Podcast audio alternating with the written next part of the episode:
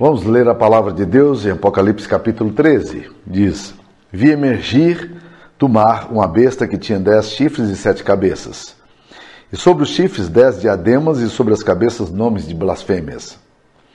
A besta que vi era semelhante a leopardo, com pés como de urso e boca como de leão. E deu-lhe o dragão o seu poder, o seu trono e grande autoridade. Então vi uma das suas cabeças como golpeada de morte, mas essa ferida mortal foi curada, e toda a terra se maravilhou, seguindo a besta. E adoraram o dragão, porque deu a sua autoridade à besta. Também adoraram a besta, dizendo: Quem é semelhante à besta? Quem pode pelejar contra ela? Foi-lhe dada uma boca que proferia arrogâncias e blasfêmias, e autoridade para agir quarenta e dois meses. E abriu a boca em blasfêmias contra Deus, para lhe difamar o nome e difamar o tabernáculo, a saber, os que habitam no céu. Foi-lhe dado também que pelejasse contra os santos e os vencesse. Deu-se-lhe ainda autoridade sobre cada tribo, povo, língua e nação. E adorá-la-ão todos os que habitam sobre a terra, aqueles cujos nomes não foram escritos no livro da vida do Cordeiro que foi morto desde a fundação do mundo. Se alguém tem ouvidos, ouça. Se alguém leva para cativeiro, para cativeiro vai. Se alguém matar a espada, necessário que seja morto a espada. Aqui está a perseverança e a fidelidade dos santos. Vi ainda outra besta emergir da terra. Possuía dois chifres, parecendo cordeiro, mas falava como dragão. Exerce também toda a autoridade da primeira besta na sua presença. Faz com que a terra e seus habitantes adorem a primeira besta, cuja ferida mortal foi curada. Também opera grandes sinais, de maneira que até fogo do céu faz descer a terra, diante dos homens. Seduz os que habitam sobre a terra por causa dos sinais que lhe foi dado executar diante da besta, dizendo aos que habitam sobre a terra que façam uma imagem à besta, àquela que, ferida, a espada, sobreviveu. E foi-lhe dado comunicar fôlego à imagem da besta, para que não só a imagem falasse, como ainda fizesse morrer quantos ainda não adorassem, quantos não adorassem a imagem da besta. A todos os pequenos e os grandes, os ricos e os pobres, os livres e os escravos, faz com que lhes seja dada certa marca sobre a mão direita ou sobre a fronte, para que ninguém possa comprar ou vender, senão aquele que tem a marca, o nome da besta ou o número do seu nome. Aqui está a sabedoria. Aquele que tem entendimento, calcule o número da besta, pois é número de homem. Ora, esse número é 666, 666. Meus queridos irmãos, o capítulo 12 de Apocalipse que nós estudamos no, na reflexão anterior, nos fala da mulher e do dragão. E descreve essa batalha cósmica entre Cristo e Satanás. Analisa a dinâmica das forças espirituais em luta o grande e antigo dragão tentando destruir o filho da mulher que está para nascer. Revela também como a encarnação de Jesus frustrou os planos de Satanás, razão pela qual ele tenta de todas as formas destruir a criança que nasce. Contudo, a criança prevalece. Quando nós entramos no capítulo 13, o drama vai se deslocar do plano cósmico e vai se voltar para a esfera histórica sai do âmbito do eterno e vai invadir agora os meandros da temporalidade. Penetra os eventos da raça humana e se manifesta num contexto político e no contexto humano. Aqui, percebemos como o sobrenatural não se distancia do natural e vice-versa. A história dos homens é, em última análise, a história da intervenção de Deus na terra e a oposição de tais poderes a, aparente, aparentemente secular àquilo que é divino. A cosmovisão do Antigo e do Novo Testamento é permeada por toda uma compreensão da intervenção do sobrenatural num mundo aparentemente secular. O mundo espiritual e o mundo físico não são distanciados. É, os eventos aparentemente naturais, na verdade, estão recheados de espiritualidade. Por isso nós não podemos compartimentalizar o sagrado e o profano, mas entender isso como uma complementariedade. O apóstolo Paulo afirma que quer comamos ou bebamos, façamos tudo para a glória de Deus. Ou seja, tudo que você faz, o natural, ele glorifica Deus, ele tem uma esfera espiritual. A mesma coisa ele vai afirmar em Efésios capítulo 6, versículo 12, que a nossa luta, 6:10, que a nossa luta não é contra carne e sangue, mas contra principados e potestades nas regiões celestes. Ou seja, nós estamos lutando aqui na esfera, na batalha do dia a dia, e aparentemente a gente olha os eventos como eventos cotidianos e humanos. Mas não, eles são permeados de espiritualidade. Francis Schaeffer, um conhecido teólogo é, presbiteriano, ele faz questão de dizer isso de uma forma muito clara no livro dele, O Deus que Intervém. Ele afirma que nós criamos, nós corremos o risco de criar uma teologia com dois andares filosóficos. É como se esses mundos fossem totalmente diferenciados um do outro, sem capacidade de influenciarem um ao outro ou se tocarem. É, para Schaeffer, a nossa teologia sistemática tende a criar dois níveis, ou fazer a leitura desses universos de forma platônica e forma dualista. Assim nós teríamos dois universos. O universo de cima, onde estaria a graça, o nível superior, o Deus Criador, o céu, as coisas celestes, a invisível, os anjos, a sua influência na terra, a alma humana, a unidade.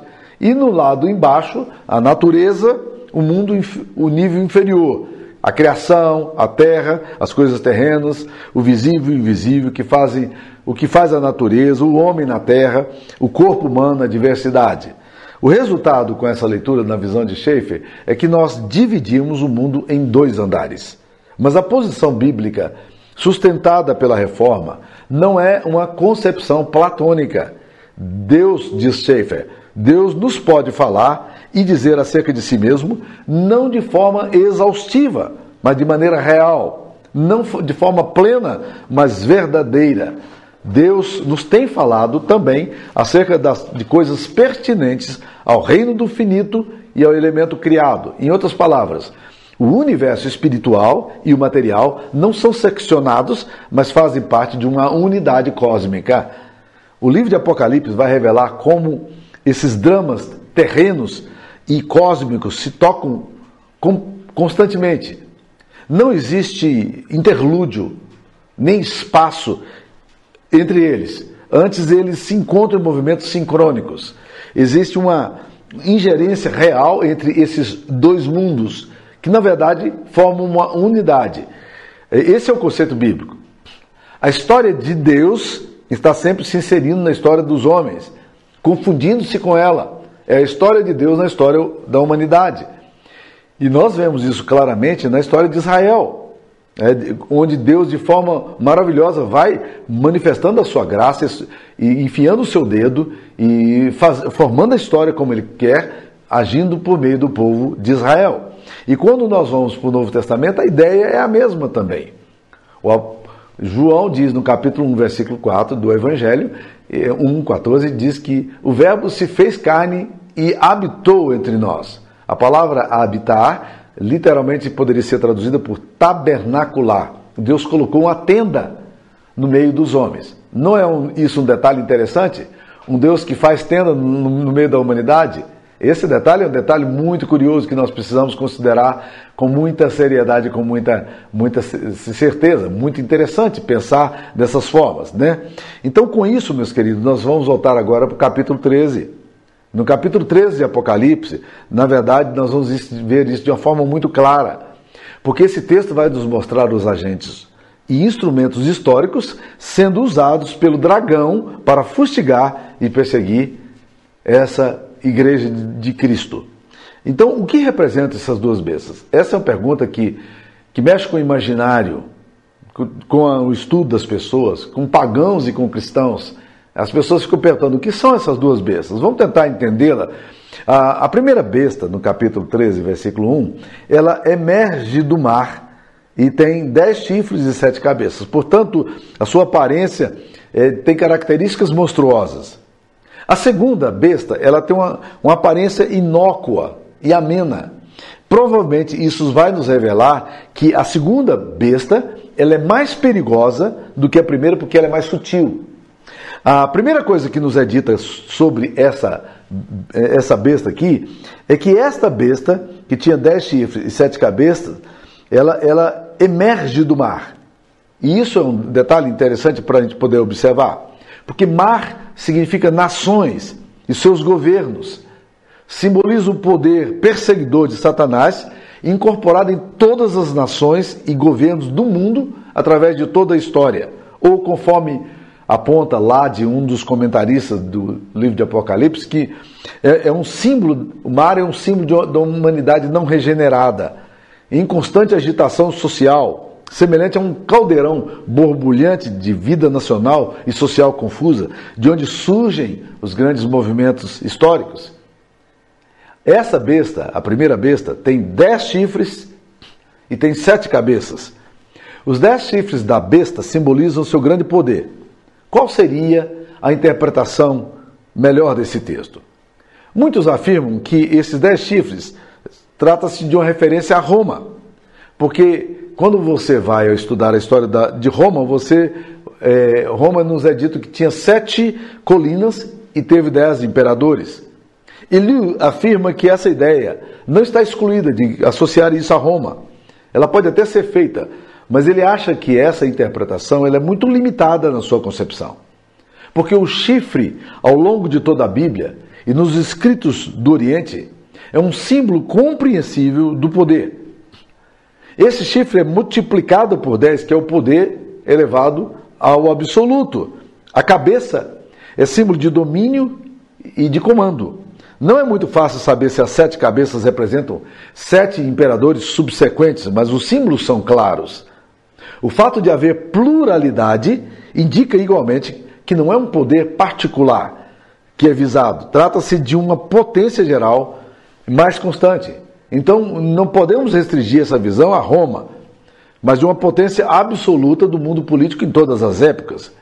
Embora as formas sejam diferentes, a essência permanece a mesma. O governo do mundo ele é dirigido contra a cabeça. Por quê? Porque sobre as cabeças existe aqui nomes de blasfêmia.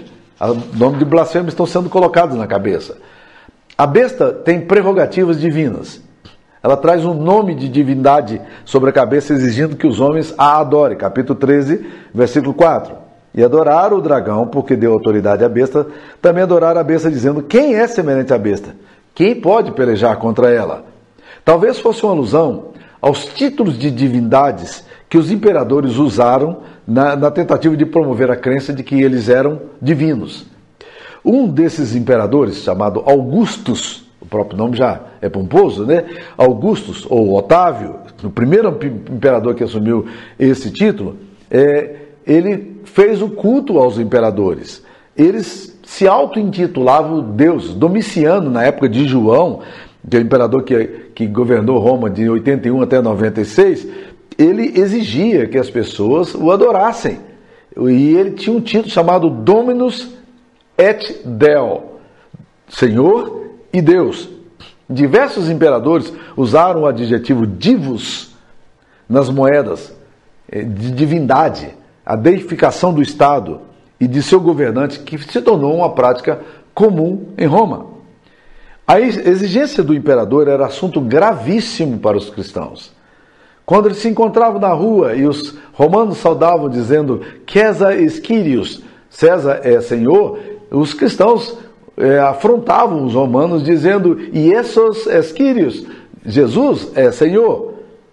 Então, para os cristãos, isso afetava a lealdade da, da soberania de Cristo, como conceito cristão na obrigação de um homem, do, que o homem tem para o Deus invisível. E rejeitar a adoração das estruturas era, por outro lado, bastante complicado. O império eh, havia trazido a Pax Romana, a unidade, a prosperidade ao mundo civilizado. E o imperador simbolizava essa grande força unificadora. E prestar honra e culto ao imperador era sinal de patriotismo. O povo cristão, ao resistir à adoração de César, na verdade tornava-se opositor do império e opositor do imperador. Existem vários aspectos que podem ser considerados quando se fala da besta aqui. Primeiro, é que essa besta ela é golpeada mortalmente. Está aí descrito no capítulo 3, versículo 13, versículo 3. Então vi uma de suas cabeças como golpeada de morte. Essa é uma ferida profunda que tem. Essa simbologia demonstra o poder do Estado, revela que a sua força política pode ser questionada ou pode ser ferida, e quase sempre é. Mas ao mesmo tempo, esse versículo também vai falar que, que essa besta ela é curada, ela ressurge das cinzas e vai aumentar o seu prestígio diante de cada nova crise. Porque cada vez que um poderio militar é ameaçado e resiste às oposições, brota com força ainda maior e impressiona ainda mais. Uma outra imagem forte que tem aqui é, é, é do poder do alcance de tal governo, porque ele tem autoridade sobre cada tribo, nação, povo e língua. Esse poder é exercido de forma universal e total. E nos impressiona aqui, meus queridos, que, que ele tenha tanto poder e obtenha vitória sobre o povo de Deus, porque o capítulo 13, versículo 7 diz que foi-lhe dado também que pelejasse contra os santos e os vencesse. Ainda que a vitória aqui seja uma vitória parcial e temporária, é muito assustador pensar isso. Que esses poderes malignos, aliados às estruturas temporárias, possa vencer a igreja e obter vitória sobre o povo de Deus. Né? João anuncia de forma profética que a igreja de Cristo muitas vezes viverá o dilema do aparente fracasso da sua missão.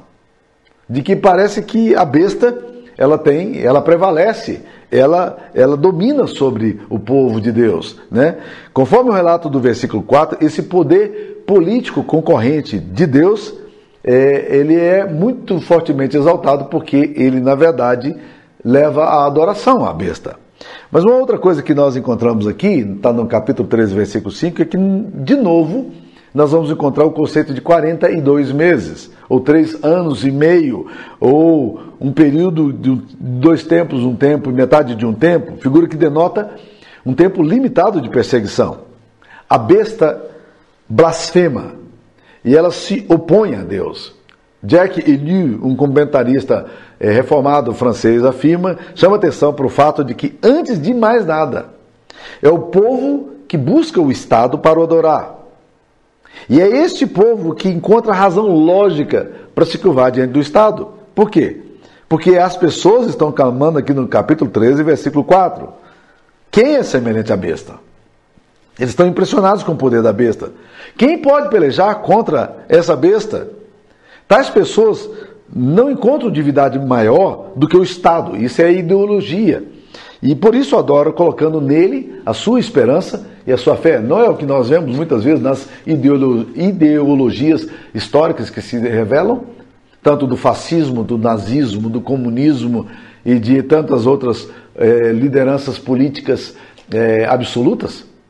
E como é que essa besta pode acumular tanto poder e glória? O texto declara que essa autoridade é concedida pelo dragão, pela antiga serpente. Olha no capítulo 13, versículo 4, que diz: E adoraram o dragão, porque deu autoridade à besta. Ou seja, os poderes históricos estão mancomunados com os poderes espirituais. É o dragão que dá autoridade à besta. Com isto, Apocalipse revela que essa força política não provém de fatores meramente sociológicos, nem é subproduto de uma história cega e amorfa, mas vem da potência do dragão. Por mais admiravelmente construído que esteja, por melhor que seja a sua organização política, por mais politicamente correto que sejam os seus princípios, estes poderes são gerados, concebidos e concedidos pela antiga serpente. Os poderes do mundo presente estão permeados pela ação do sobrenatural. O mundo visível é profundamente permeado por realidades invisíveis e influenciado por eles. Bem, esta é a primeira besta. Vamos para a segunda besta? A segunda besta nos é descrita aqui do capítulo 13, versículo 11, até o verso 18. Existem várias interpretações para a segunda besta. Embora tais interpretações sejam distintas, elas não são opostas, eu as vejo como complementares. Por exemplo, Jack Liu afirma que essa segunda besta é a propaganda. Abre aspas. Ele diz: é ela que anima a imagem e lhe, dá, e lhe dá a palavra. Uma vez mais, a grande arma da segunda besta é a palavra. Ela põe as suas palavras na boca do Estado. É através dela que o Estado fala e se faz conhecer, designar, obedecer. Portanto, estamos verdadeiramente diante da obra extraordinária da animação de uma estrutura morta, de uma organização estéril, de um mecanismo de poder que se torna presença viva e vital. Ora, o que efetivamente é, exerce e desempenha esses papéis é exatamente a propaganda. Mas um outro comentarista, também reformado, chamado Hendrickson, ele disse que, na verdade, a segunda besta é a religião e a filosofia falsa. Abre aspas. A primeira besta sobe do mar, a segunda sobe da terra. A primeira é a ação de Satanás, a segunda é a mente do diabo. A primeira representa o poder perseguidor de Satanás operando em e por meio das nações deste mundo e seus governos. A segunda simboliza as religiões falsas deste mundo. Mas um terceiro comentarista chamado McDowell, ele diz que, na verdade, é, a segunda besta refere-se aos sacerdotes e aos oficiais do culto ao imperador. Abre aspas. Os chifres representam a natureza aparentemente mansa da besta. Mas os chifres contradizem a voz da criatura que fala como dragão. Isso é, com voz de Satanás. Sua aparência exterior, portanto, é pretensa e hipócrita. Ele é um falso profeta. Eis revelado o sinal determinante do falso profeta de todo o tempo. Ele se submete aos homens e à autoridade temporal. A função da segunda besta é de assegurar obediência à primeira besta e fazer com que todos os povos da terra o adorem. McDowell ainda cita um ponto de vista eh, paralelo ao seu encontrado num outro autor chamado Sweat, que afirma que trata-se da feitiçaria e da superstição, como empenhadas no intuito de impor o culto a César sobre as províncias. Representa todo o sistema religioso que se alia com as forças hostis do mundo contra a fé cristã e contra Jesus. Cada uma dessas interpretações ilumina aspectos simbólicos da besta que emerge da terra. O objetivo dessa segunda besta é fazer com que a terra e seus habitantes adore a primeira besta, promovendo-a. Cada uma dessas ideias pode facilmente ser aplicada a essa perspectiva hermenêutica que nós estamos analisando aqui agora. Essa segunda besta apresenta-se de forma de um cordeiro, capítulo 13, versículo 11. Vi ainda outra besta emergir da terra, possuía dois chifres, parecendo o cordeiro, mas falava como dragão. Parece. Ela tem aparência, mas ela fala como dragão. É benigna na sua aparência. Apresenta-se inofensiva, revela doçura, assemelha-se a um cordeiro, mas interiormente encobre um monstro perigoso. Seu pensamento interior, sua essência e seu caráter se revelam no seu modo de falar. É, é a mentira com aparência de verdade. Não é isso que nos faz a propaganda? Nos tentando convencer de que um determinado produto é bom, mesmo que ele não preste? Gerando em nós necessidades que, que não são necessidades reais? A propaganda quase sempre é enganosa, ela é sedutora. O mesmo se dá com sistemas filosóficos e religiosos. A Bíblia fala que Satanás se transforma em anjo de luz, em ministro da justiça. Mas são lobos vorazes interiormente. A religião pagã batalha contra a verdade do Evangelho e luta para destruir a igreja e a sua mensagem com, uma mens com, a, com um conteúdo aparentemente inofensivo e amoroso. É, é a linguagem da paz e amor, a linguagem do amor que deve vencer todas as coisas. Não é assim que nós vemos? O grande desafio que nós temos, meus queridos irmãos, é distinguir o falso do verdadeiro. O problema é que essas forças espirituais possuem apelos fortíssimos, porque têm aparência de poder. Olha no capítulo 13, versículo 13. Também opera grandes sinais, de maneira que até fogo do céu faz descer sobre a terra diante dos homens, seduz os que habitam sobre a terra. É óbvio, meus queridos irmãos, esse apelo pelo mágico, pelo misticismo, pelos sinais exteriores são, são atraentes demais para os seres humanos. O problema com o falso profeta é que ele não representa apenas a religião formal, mas ele representa o verdadeiro poder de Satanás. Por quê? Porque o aparecimento do iníquo, nos diz o apóstolo Paulo, é segundo a eficácia de Satanás, com todo o poder e sinais e prodígios da mentira e com todo engano da injustiça aos que perecem. Embora possamos nos referir a esses milagres como pseudo-milagres, não podemos negar a forte evidência de poderes dentro de religiões pagãs. E nem a Bíblia faz isso aí. O diabo, segundo esses dois textos citados aqui, opera sinais e faz milagres e dá a aparência de ser cordeiro, mesmo quando o dragão é capaz de efetuar tamanhas maravilhas e seduzir os moradores da terra, o seu propósito é destruir a alma, as almas daqueles que são confundidos por tais sinais, pois seu objetivo único é matar, roubar e destruir. Portanto, meus queridos irmãos, antes de concluirmos esse capítulo, nós precisamos responder também algumas questões que surgem sempre na pergunta, na mente das pessoas. Primeiro, o que significa a marca da besta que nos é dito aqui no capítulo 13? Diz aí que, que colocou uma marca, no capítulo 13, versículo 16, a todos os ricos, a todos os pequenos e grandes, os ricos e pobres, os livres e escravos, faz com que lhe seja dada certa marca sobre a mão direita ou sobre a fronte, para que ninguém possa comprar ou vender senão aquele que tem a marca, o nome da besta ou o número de seu nome. Vamos lá. Essa é questão da marca. As pessoas trabalham muito na questão do número da besta aí. Capítulo 13, versículo 16, 18 que fala, no finalzinho. Ora, esse número é 666. Nós, muitas pessoas vão para a questão do literalismo. E aí começa a ficar confuso. As pessoas estão muitas vezes sofrendo com esse negócio porque tentam ver esse texto de forma literal. Fala-se hoje, por exemplo, da possibilidade de criar um sistema de identificação universal que seria lido por laser, por laser, e que seria colocado sobre a fonte, a fonte do homem ou do lado direito. Cada pessoa possuiria um número e onde quer que ela estivesse, seria prontamente identificada. Do ponto de vista tecnológico, meus queridos, é bom que se saiba que isso é perfeitamente possível ainda hoje.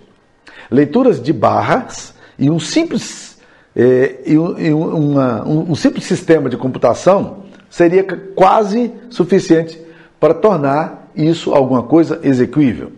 Contudo, é, é importante lembrar que a fronte é símbolo de quê? De inteligência, da mente, dos pensamentos, da cosmovisão, da filosofia de uma pessoa. Estes homens devem pensar conforme o pensamento do Estado. Quando você vai em Deuteronômio capítulo 6, versículo 8, Deus ordena ao povo que atasse a lei dele como sinal na mão e também como frontal entre os olhos. Era como se Deus dissesse: Eu quero que a minha visão, o meu pensamento, os meus mandamentos estejam na mente de vocês. Você tem que atar entre os olhos de vocês. Então, meus queridos irmãos, quando a gente pensa na mente, na fronte, nós estamos pensando na inteligência. Nós estamos pensando nos pensamentos. Esses homens aqui que são marcados, eles têm uma marca, por quê? Porque eles são levados a pensar de acordo com o pensamento do Estado. Isso tem a ver com o quê? Com a ideologia com, ou com o sistema. A mão, por outro lado, é símbolo de quê? Dos atos de uma pessoa, da sua ocupação, seu trabalho, sua habilidade. As pessoas que têm essas marcas nas mãos, elas agem em favor dessa estrutura maligna. Muita coisa tem sido feita no mundo da arte, da literatura, da indústria, da filosofia, da ciência, a favor de sistemas opressivos.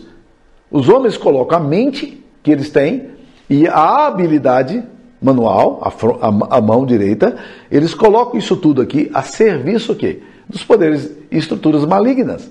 Nos dois casos, podemos dizer que a marca é símbolo de dependência.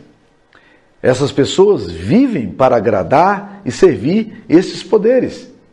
O texto afirma que nenhum homem pode vender ou comprar sem esta marca da besta. A pessoa precisa estar identificada. Aquele que se recusa a entrar no sistema, é, que não se subordina à pressão que esse sistema gera, e que essa organização desencadeia, é posto à margem da sociedade, é cancelada. não pode exercer mais nenhuma função, mesmo o mais simples ato de, de comprar ou vender.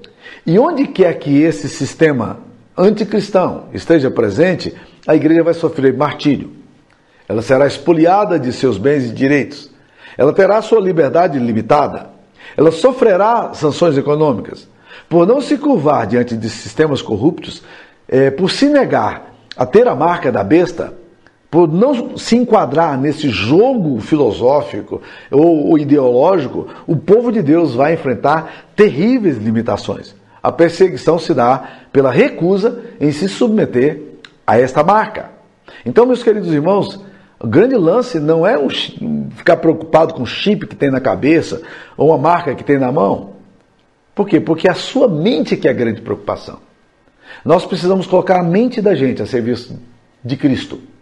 Enquanto as outras pessoas têm a marca para servir a ideologias e partidos políticos ou a sistema anticristãos, nós colocamos a nossa mente a serviço de Cristo. Nós precisamos trazer subordinado todo o pensamento à obediência de Cristo. Assim como temos que colocar a nossa mão. Enquanto muitos outros usam a mão para a opressão, para o domínio, nós vamos usar as nossas mãos para quê? Para o serviço, para o, o cuidado. É isso que nós precisamos entender. Então, ao invés de você ficar muito preocupado com esses números aí mágicos e tudo, com esse negócio de chip na cabeça, esquece. Coloque a sua cabeça a serviço do reino de Deus. Meu querido irmão, todos nós temos números. Todos nós somos identificados por números. Hoje já bota o seu leitor ali, você já lê no computador, no aplicativo que você precisa, você já está cadastrado. Não é isso que o texto está falando. O texto está falando de alguma coisa muito mais profunda e séria. Como é que está a sua mente a serviço do reino de Deus? Como é que está a mão que você tem a serviço do reino de Deus? Enquanto os outros servem as trevas, nós vamos servir o Senhor. E o número? Como é que a gente faz com o número? Muita tentativa de explicação tem sido feita na história da humanidade. De Nero até Hitler, as pessoas têm usado métodos que, com pequenos ajustes, é possível descobrir certas comparações imaginativas mas que carece de fundamento exegético e hermenêutico sério. Parece-nos, contudo, que é mais comumente aceito e mais claro entender que, que o número 6 é o número da imperfeição, enquanto o número 7 é o número da perfeição. Portanto, existe uma oposição aqui entre o número 6 e o número 7. 7 é o número da perfeição, 6 o número da imperfeição. Seis é um número sempre próximo ao sete, mas ao mesmo tempo. Seis é infinitamente longe. Seis nunca terá, nunca será sete, sendo eterna e infinitamente próximo, mas ao mesmo tempo matematicamente impossível de ser sete. Seis é eternamente imperfeito e é, um, e é eternamente aqui elevado ao cúbico. É seis três vezes. Entretanto, nós temos ainda uma outra pergunta a ser feita. Por que o número 6 surge acumulado? Jack Liu sugere que se trata de um número que acumula imperfeições para tentar finalmente atingir a perfeição, se fazendo passar por 7. Ele sugere que quando o texto nos exorta a sabedoria ou ao entendimento, a ênfase não está na decifração do número 6, mas na capacidade de discernir as manipulações presentes entre nós que os poderes desse tempo presente fazem da propaganda ou, se preferirmos, das filosofias, das falsas religiões, dos falsos profetas. Quem tem entendimento, como diz no capítulo 13, versículo 8, né? Aqui está a sabedoria, aquele que tem entendimento calcule o número da besta, pois é número de homem.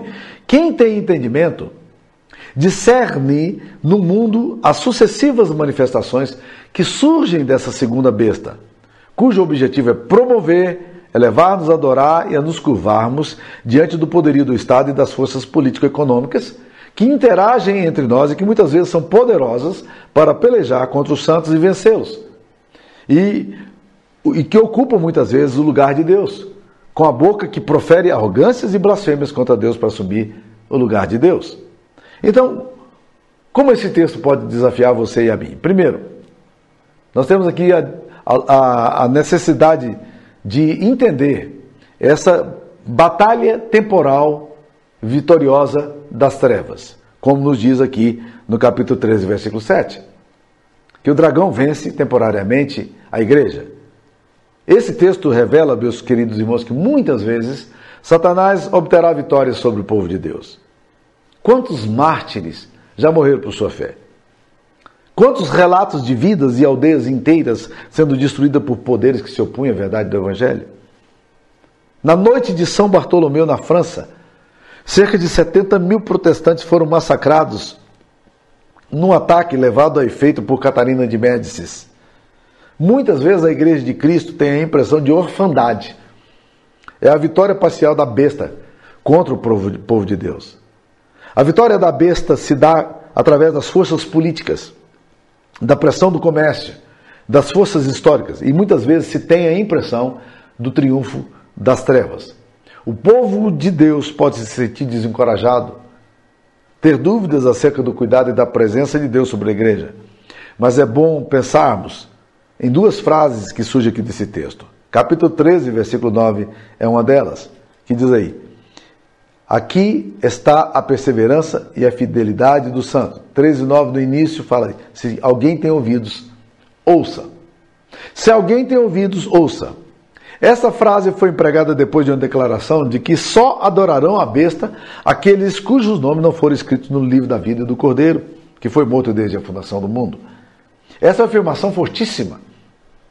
A morte histórica de Jesus aconteceu dois mil anos atrás, mas na mente e nos planos de Deus ele já havia morrido antes da fundação do mundo. Outra coisa que o capítulo 13, versículo 10 vai falar: aqui está a perseverança dos, dos santos. Nós precisamos entender essa frase no seu contexto. Se alguém leva para cativeiro, para cativeiro vai. Se alguém matar a espada, é necessário que seja morta a espada. Aqui está a perseverança e fidelidade dos santos. O texto afirma que, seja qual for o momento em que a igreja e o povo de Deus estiver, seja de perseguição, ou de morte, o povo de Deus não vai retroceder. A besta, os sistemas, as estruturas humanas históricas poderão levar a efeito a situações extremas contra o povo de Deus, mas a perseverança e a fidelidade dos santos vai ser conhecida no meio de todas essas fortes aflições. Aqui está a perseverança e fidelidade dos santos, no meio da cortina de bambu, no meio da cortina de ferro. Outra coisa que esse texto aqui vai nos citar: como lidar com sinais e prodígios da mentira. Porque o texto fala que Satanás faz cair fogo do céu. Ora, isso não é alguma coisa impressionante? Como as pessoas muitas vezes têm ficado fascinadas pelo poder do diabo?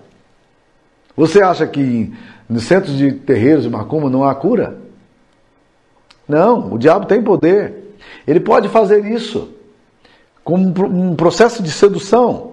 Muitas manifestações espirituais, aparentemente de muito poder, acontecem. Mas, meus queridos irmãos, milagres muitas vezes são apenas o disfarce, a propaganda para atrair pessoas a um determinado sistema manipulativo. E nós não vamos entrar nessa dimensão, porque aquele que tem o número do cordeiro, ele sabe discernir essas coisas. E por último, nós precisamos considerar aqui, meus queridos, a extensão é, da redenção do Cordeiro de Deus. Capítulo 13, versículo 8 vai nos falar, eu já citei esse texto, mas vamos lá. Adorá-lo-ão todos os que habitam sobre a terra, aqueles cujos nomes não foram escritos no livro da vida do Cordeiro, que foi morto desde a fundação do mundo. Olha que coisa interessante. O texto afirma que o Cordeiro de Deus, Jesus, foi morto desde a fundação do mundo. Isto é, antes que existisse o mundo, antes que o universo fosse criado, nos, nos planos eternos de Deus, o seu filho já foi designado para morrer e já morreu. Ele foi designado para sofrer a minha vergonha, para me substituir, para estar no meu lugar. Desde a eternidade, Deus, o Pai, sabia que não seríamos capazes de realizar a salvação por nós mesmos, por isso designou seu filho para estar naquela cruz. É o que a gente chama de pacto da redenção, feito entre a Trindade, o Deus Pai, Filho e Espírito Santo. O Deus Pai planejou, o Deus Filho executou e o Deus Espírito Santo aplica. E o centro desta redenção aconteceu lá na cruz. Ali na cruz, a obra de Deus assume o seu clímax. O plano de Deus para a humanidade. Por isso é central na interpretação das escrituras sagradas da nossa vida entender o lugar da redenção de Deus para o seu povo. Nós fomos redimidos na mente e no coração de Deus antes da fundação do mundo. Jesus, o Cordeiro de Deus que, se, que morreu historicamente há dois mil anos atrás, ele foi morto no pacto da redenção, porque Deus sabia que nenhum de nós seria capaz de vencer e de lutar contra os poderes das trevas. Portanto, meus queridos irmãos, o que nós estamos percebendo aqui é exatamente essa maravilhosa mensagem da redenção. Sistemas e poderes podem se levantar, mas na verdade nós estamos nas mãos de um Deus. Então nós precisamos, meus queridos irmãos, mais do que nunca, entender que aqui está a sabedoria. Aquele que tem o entendimento, calcule. O número da besta é 666. É um número incompleto. Mas aqui também está a marca da perseverança e da fidelidade dos santos. O Cordeiro de Deus foi morto antes da fundação do mundo, nos planos eternos de Deus para dar, trazer salvação para você e para mim. A sua salvação, ela aconteceu na história, quando Cristo morreu lá naquela cruz e quando ele, através do Espírito Santo, chamou você e te convenceu da justiça de Deus que estava em Cristo Jesus. Mas nos planos eternos, Deus já te salvou, Deus já te predestinou, Deus já te elegeu muito antes do seu nascimento. Não é maravilhoso pensar no amor de Deus dessa forma? E nas mãos de um Deus que governa toda a história de uma forma tão sábia, sábia e tão poderosa? Que Deus abençoe você. Eu queria orar nesse momento. Vamos orar? Senhor Jesus, obrigado pela tua palavra. Como ela é tão relevante, Pai, tão desafiadora. Como, na medida em que nós a estudamos, nós ficamos impressionados com com a forma como o Senhor conduz a história. Ó oh Deus, aqui nessa, nesse momento em que nós estamos estudando a Tua palavra, nós precisamos de clareza. É, ilumina os porões da nossa alma, traz compreensão ao nosso coração e ajuda-nos a discernir o falso do verdadeiro, as ofertas e as manifestações do, do dragão e da propaganda. Em nome de Jesus. Amém. Deus te abençoe.